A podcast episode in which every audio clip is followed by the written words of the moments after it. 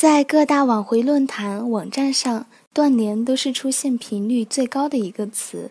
但是断联是什么？分手之后想要挽回，一定要断联吗？答案是否定的。断联只是挽回感情中的一种方法，不是万能的灵药，并不是对每一种情况都适用。一般来说，断联比较适合以下几种情况：一、被拉黑。联系方式被拉黑，证明对方在短时间内都不想要被纠缠。与其死皮赖脸的不停给对方打电话、加微信，还不如给彼此一些时间冷静一下，整理一下挽回的思路。二、不能控制自己的情绪，强烈的情绪往往是造成感情出现问题的罪魁祸首。在不能控制自己情绪的情况下，断联是可以选择的挽回方式。如果继续纠缠，很有可能会让对方对你彻底失望。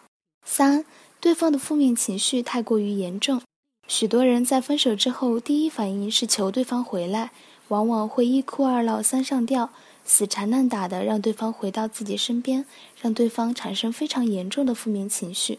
这个时候选择断联，能够有效的减轻对方的负面情绪，使对方有相对安静的环境回忆你们曾经的美好，重新对你产生兴趣。